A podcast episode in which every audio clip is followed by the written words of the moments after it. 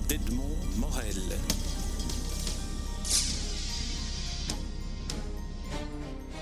Edwige Jean-Marc, je suis très heureux de, vous accueillir euh, au, micro d'Espace Livre pour votre, j'allais dire votre dernier livre en date, mais qui est aussi le premier livre, le premier roman que vous publiez. En plus, euh, publié pas chez n'importe quel éditeur, puisque c'est dans la collection blanche chez Gallimard. Le roman euh, porte le titre de Blanes, qui est le nom d'une station balnéaire tout près de Barcelone en Espagne.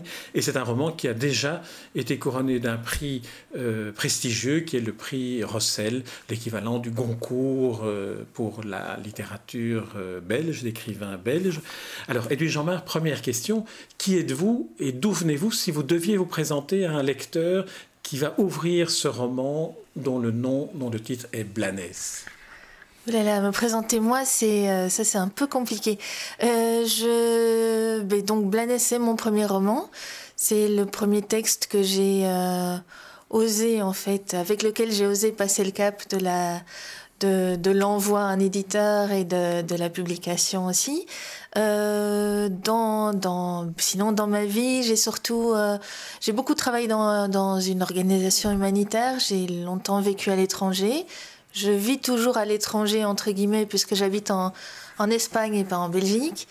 Et, euh, et voilà. Et j'ai fait pour, j'ai étudié en fait les j'ai fait des études de journalisme et de, de langue slave. Voilà, ça c'est en super euh, résumé. Mais il y a quand même dans ces éléments de résumé de votre biographie, c'est du livre qu'on va parler, c'est plus du livre que, euh, que, que, de vous, mais il y a quand même des éléments dans votre biographie comme celui d'avoir appartenu à une organisation humanitaire et d'avoir travaillé en Russie, par exemple. Euh, j'ai le sentiment que la, la, Russie, la littérature russe, le, le monde slave est quelque chose qui a dû vous imprégner puisque vous y avez consacré quand même plusieurs activités et plusieurs euh, années d'études. Oui, oui, ça c'est ça c'est très clair. Donc euh, j'ai euh, j'ai découvert d'abord la langue polonaise un petit peu et puis la, langue russe surtout pour laquelle j'ai eu un gros coup de foudre. Avec elle, j'ai eu accès à la littérature russe qui a été aussi, enfin qui a rempli beaucoup de de mon espace mental, etc., pendant des longues années et continue à le, à le remplir. Et puis, en plus, j'ai euh, euh, j'ai longtemps vécu euh, en Russie, à Moscou, Saint-Pétersbourg, en Sibérie aussi, dans le Caucase. Donc, c'est c'est mon élément, je dois dire. Et oui, c'est évident que ça m'a beaucoup influencé dans peut-être dans ma manière de penser, dans ma manière de voir certaines choses et sûrement dans mes goûts littéraires, ça c'est sûr. Est-ce que vous pensez qu'au niveau du, style et de la construction littéraire, le fait d'être autant imprégné dans la littérature russe euh, vous a donné soit davantage de, liberté pour oser vous lancer dans un, dans un roman qui a une écriture quand même particulière, soit au contraire, le, poids des, exemples euh, illustres a, a pesé sur vous et vous a peut-être entravé? Non, je, je, je, pense que quelqu'un qui lit Blanès et qui est un grand amateur de littérature russe ne va pas y trouver grand-chose comme référence à la littérature russe, en tout cas les classiques, euh, je ne pense pas. Euh, par contre, oui, ça que ça fait partie de, ça fait partie de moi, donc euh, c'est comme une matière qu'on retravaille un petit peu à, sa mode et voilà. Donc je, les personnes qui veulent vraiment retrouver de la littérature, de la littérature russe pardon, dans Blanès, non. Alors, on va parler, on va parler des, deux protagonistes principaux, dont un, euh, Samuel, a disparu et qui constitue finalement une sorte de, trame de la quête de l'autre, qui est le personnage central, qui est Eva. Qui sont Eva et Samuel, si vous deviez nous les présenter? Alors Samuel, on sait très très peu de lui. Samuel est un, euh, on l'apprend au cours des pages, donc est, écrivain de, science-fiction. Euh, Eva, donc c'est sa compagne, sa compagne. Euh, ils vivent à Barcelone. Ils ont une vie tranquille a priori. En tout cas, il n'y a, rien de, particulier qui, émerge dans le peu qu'on sait de, leur vie de couple. Et, euh, et, puis un jour, ils se rendent à Blanès, euh, dans, cette petite station balnéaire, parce que Samuel euh, est grand amateur en fait et admirateur d'un écrivain chilien qui s'appelle Roberto Bolaño, qui lui existe vraiment, donc c'est un vrai auteur, et qui a vraiment vécu à, Blanes, ça c'est la part complètement vraie de l'histoire. Hein. Euh, et donc, euh, Eva lui propose d'aller faire un tour à Blanes pour, euh, voilà, pour lui, changer un peu les idées, parce que Samuel a un petit, un petit moment de. un coup de mou, on va dire, de blues. Et donc, ils partent à, à, Blanes, et en revenant de Blanes à Barcelone, eh bien. Alors, Samuel, il disparaît, ou il il nous quitte, il part. Enfin, il y a plusieurs façons dont elle explique ça. Elle, elle utilise beaucoup de, de périphrases pour dire il est parti, qui est un, un terme qu'on utilise effectivement dans le cas d'un décès aussi. Il nous a quittés ou il est parti à tel jour, etc. Donc voilà, en tout cas, Samuel était là, il n'est plus là, et, euh, Eva se retrouve seule et euh, va se lancer dans une grande recherche, une quête, pour essayer de comprendre ben, ce qui lui est arrivé, ce qui s'est passé. Alors vous l'avez dit, il y a un personnage euh, réel qui a effectivement existé, qui est cet écrivain chilien euh, euh Bolaño qui a vécu à, à Blanes. Euh, est-ce que cette intégration du réel et de la fiction ne constitue pas finalement aussi la trame de cette espèce de quête de Eva qui part à la recherche de Samuel, mais dont elle ne dit pas s'il est mort ou disparu ou s'il est simplement parti. Et on est sans arrêt entre est-ce que ce qui qui arrive au personnage fictif lui arrive vraiment, et en plus on est intégré dans une situation dans laquelle des éléments du vrai réel se trouvent, si j'ose dire. Oui, c'est-à-dire qu'avec avec cette perte, euh, Eva perd complètement tout, tout repère, donc elle perd aussi la, carrément le, contact ou la perception avec ce qu'on peut appeler la réalité, qui est de toute façon une matière un peu euh, malléable et extensible, on va dire élastique. Euh, donc euh, Eva se retrouve complètement perdue et, remet en doute ce qui a été sans doute sa vie avant, ce qui était vrai ou pas, ce qui a été dit ou pas, ce qu'elle a cru comprendre ou pas, et ce qui lui arrive ou pas. Et donc également ce que les, gens autour d'elle, les autres personnages qu'elle va rencontrer, etc., vont lui dire ou pas. Donc c'est effectivement une remise en question et en abîme de, de, de, ce qui, de ce qui constitue la réalité de quelqu'un.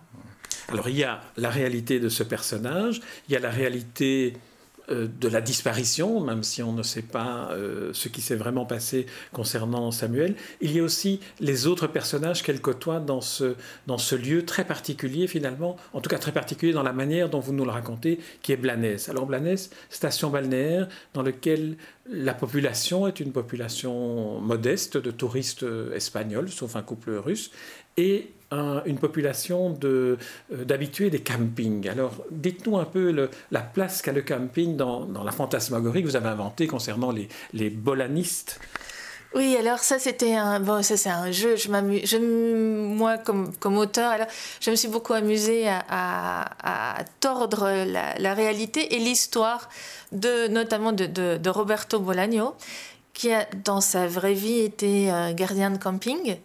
Et, euh, et donc, euh, en fait, les personnages, qui, les, bolanistes, qui sont les, les grands fans de, de, Roberto Bolaño, qui errent dans Blanes et que, que, Eva rencontre, et dont elle se méfie très fort, en tout cas au, au départ, euh, essayent tous de se rapprocher un petit peu de ce qui peut euh, pour eux constituer l'antichambre, c'est ainsi que, que Eva le, le, perçoit, l'antichambre en fait de, de l'œuvre littéraire de Bolaño, euh, qui était le, le, le, camping, son, son, son, sa carrière en fait de gardien de camping où effectivement il, écrivait la nuit, etc. En tout cas, c'est ce qu'il raconte.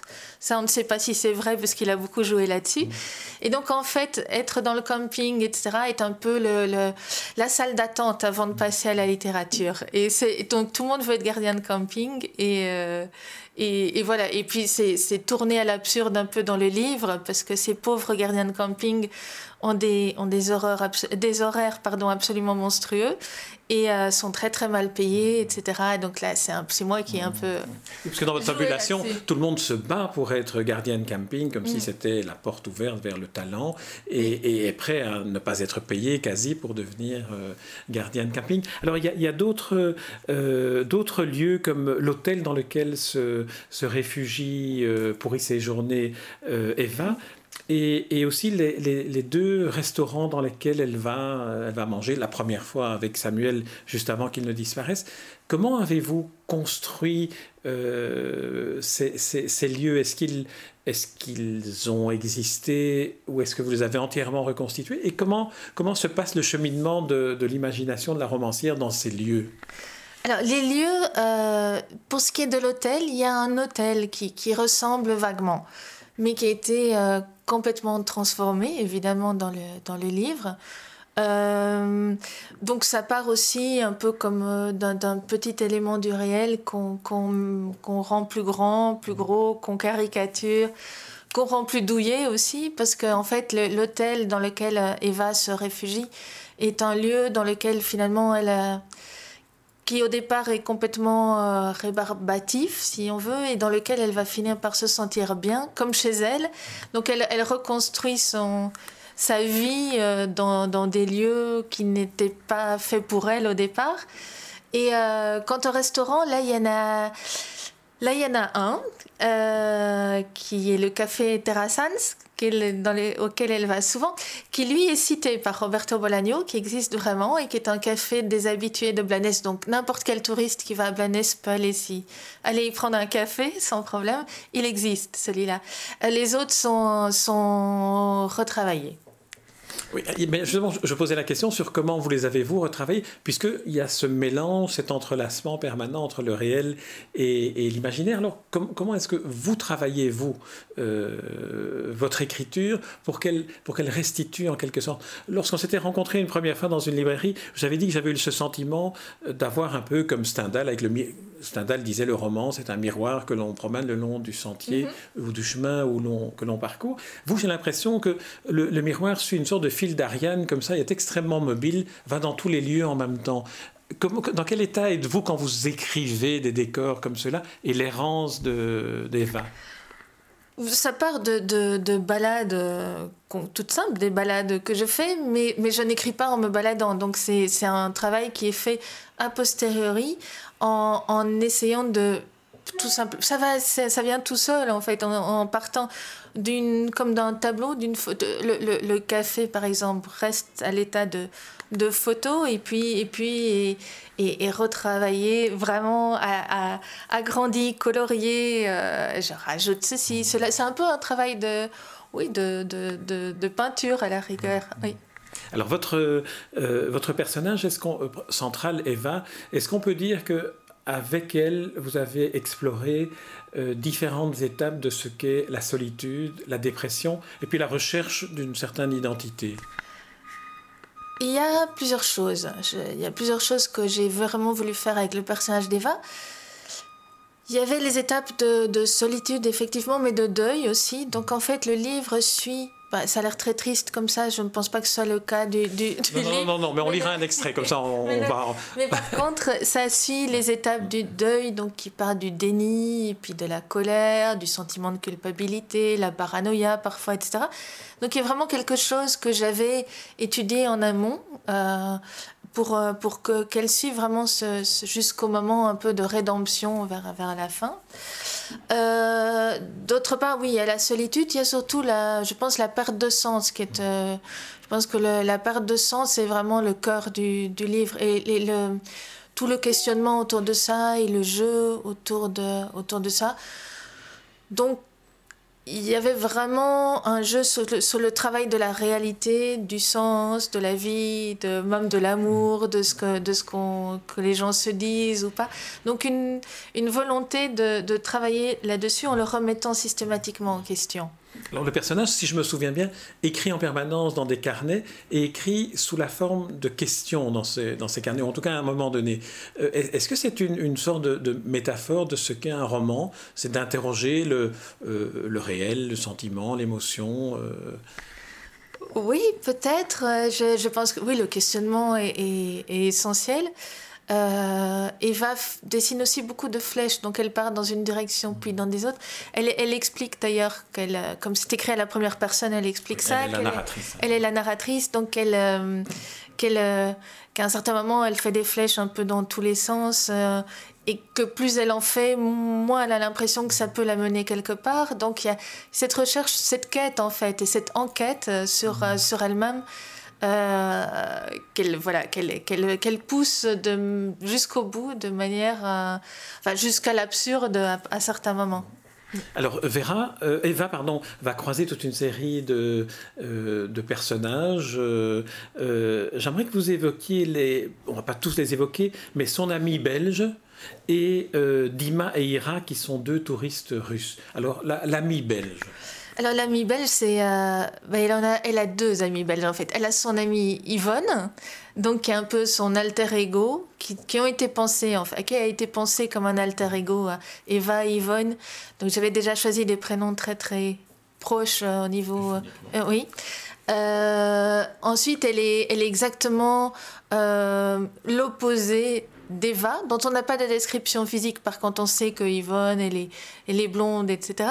Mais par contre, Yvonne est quelqu'un de très spontané, de très. Euh, euh, qui, qui, qui, prend des décisions sur des coups de tête, euh, qui, qui est quelqu'un de très. En tout cas, qui donne l'impression d'être quelqu'un de très passionné, qui va jusqu'au bout des choses, etc. Alors qu'Eva est quelqu'un qui erre et qui attend un petit peu que quelque chose se révèle à elle. Et, et, et donc, les deux qui au départ n'ont absolument rien en commun vont, vont fonctionner assez fonctionnent bien selon moi ensemble euh, comme des, un peu comme des miroirs justement euh, dans, le, dans le roman. Et bon ensuite il y a d'autres personnages. Il y a, aussi donc Dima et Ira qui sont des euh, eux des, des, touristes russes rencontrés complètement par hasard qui au départ semble à, à Eva, il, lui semble qu'ils sont les, les personnes les plus saines, entre guillemets, mhm. de, de tout cet entourage de bolanistes un peu fous. Elle dit, au moins eux, je suis rassurée, ils se sont juste des, des Russes, des touristes russes qui viennent faire du camping à Blanes parce que c'est moins cher que de louer un hôtel à, à Barcelone. Ça la rassure. Et puis en fait, euh, bah, il se révèle tout aussi inquiétant et bizarre que tous les autres, donc ça, ça renforce encore sa, sa paranoïa. Euh, voilà. Alors, parmi les autres personnages, est-ce qu'il y en a euh, l'un ou l'autre que vous aimeriez que, que, nous évoquions? Il y a un gardien de camping, il y a un, gourou. Alors, euh, si, vous deviez en choisir un ou deux à, nous présenter, lesquels, à, vos yeux, ont, ont le plus d'impact sur, sur euh, Eva?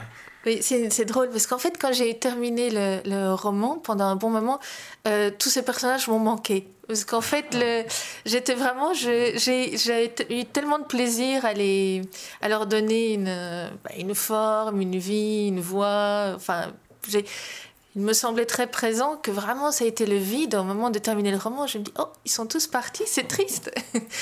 Donc voilà, alors je sais pas trop, je, crois que, bon, clairement, euh, un des personnages euh, clés est Tony, sans hésiter. Donc Tony, c'est le gardien de camping, euh, le seul vrai gardien de camping de l'histoire, qui est un personnage qui, qui, est décrit comme complètement transparent au départ, qui est un personnage que Evan ne voit à peine, qui ne dit rien, enfin quelqu'un qu'elle qu'elle pourrait même pas décrire et qui petit à petit, je pense que ça c'est exactement comme, euh, comme dans le processus de l'écriture, est un personnage qui petit à petit se colore, euh, prend une voix, une forme, etc. Et, et, ça correspond exactement en fait à ce qui s'est passé dans le dans le dans l'écriture des romans parce qu'il était un personnage complètement secondaire qui a pris de l'ampleur tout seul. C'est le seul qui est vraiment qui a surgi tout seul ainsi et, qui en fait est un personnage euh, qui sauve euh, Eva, enfin qui est un personnage vraiment de, euh, oui, qui est vraiment celui qui la sauve et qui l'a, qui l'a fait sortir en fait de son état et de l'histoire. Et voilà, donc ça c'est un très beau personnage je trouve qui m'a beaucoup touchée. J'aime beaucoup aussi celui de Louis, qui est le, le, l'ami d'Eva qui essaye, qui essaye de la soutenir avec de, de, tout, vraiment de bonne foi, etc. Et qu'elle euh, qu'elle maltraite beaucoup dans l'histoire, qui est cet ami euh, chilien en fait, et elle lui en veut parce qu'il est chilien comme Bolaño, donc c'est complètement euh, absurde comme. Euh, oui, c'est l'ami de toujours à qui on pense qu'on peut tout dire. En plus, c'est cette amitié euh, mixte, enfin homme-femme, mhm. qui, qui, permet beaucoup de choses. Voilà, donc elle pense qu'elle peut tout lui dire, et quand elle lui dit Samuel est parti, il ne comprend pas. Quand elle dit Samuel nous a quittés, il ne comprend pas. Il lui dit mais bon, quoi, c'est juste il est parti, quoi, c'est tout. Mais il est... Et elle, euh, elle n'accepte pas, en fait, le fait que son meilleur ami ne, ne prenne pas euh, son deuil et sa tristesse en, en compte, en, devant.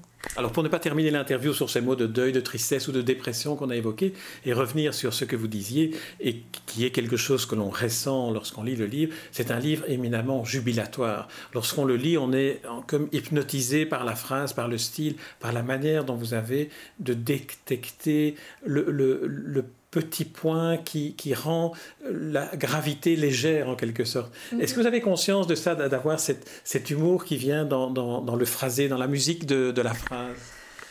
Je pense que c'est ça, ça correspond ça vraiment sans doute à ma manière de, au regard que je pose aussi moi sur les, la, vie, les choses, etc. Donc effectivement, il y a beaucoup de regard d'Eva qui, est, qui est le mien, ça c'est un peu, c'est évident.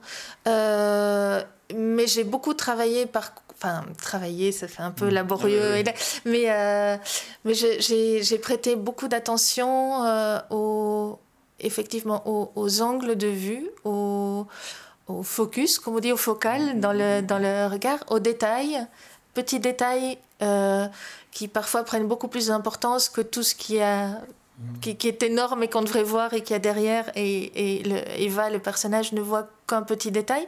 Une touche de couleur aussi. Ça m'intéressait beaucoup de jouer euh, euh, sur, les, oui, sur les couleurs. Sur, il y a le jaune, il y a beaucoup de jaune. Il y a des couleurs comme ça qui reviennent, euh, mais vraiment chaque fois en essayant qu'elles aient un sens. Évidemment, dans le, que ce ne soit pas juste esthétique, qu'elles qu'elles viennent renforcer le, le, le, enfin, le, sentiment que pouvait avoir Eva dans telle ou telle scène ou l'état dans lequel elle était. Cette attention au détail est peut-être euh, facilitée ou encouragée aussi par le fait d'avoir choisi le point de vue du jeu, que le personnage central est la narratrice. Ce qui veut dire que vous ne pouvez raconter que ce qu'elle voit et par exemple qu'elle est attirée parfois par des choses qui ont l'air insignifiantes, comme les jambes d'une euh, d'une personne qui est assise à son balcon tout le temps.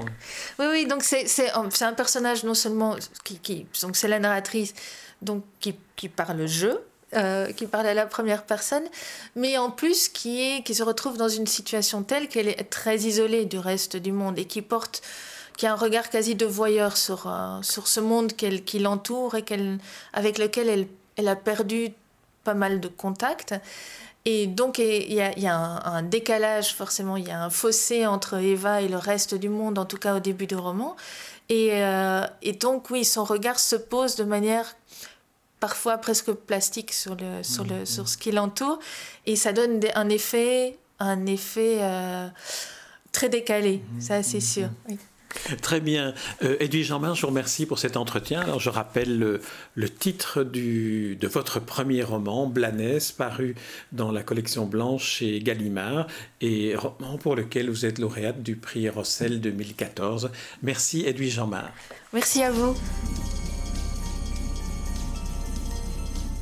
Les rencontres d'Edmond Morel.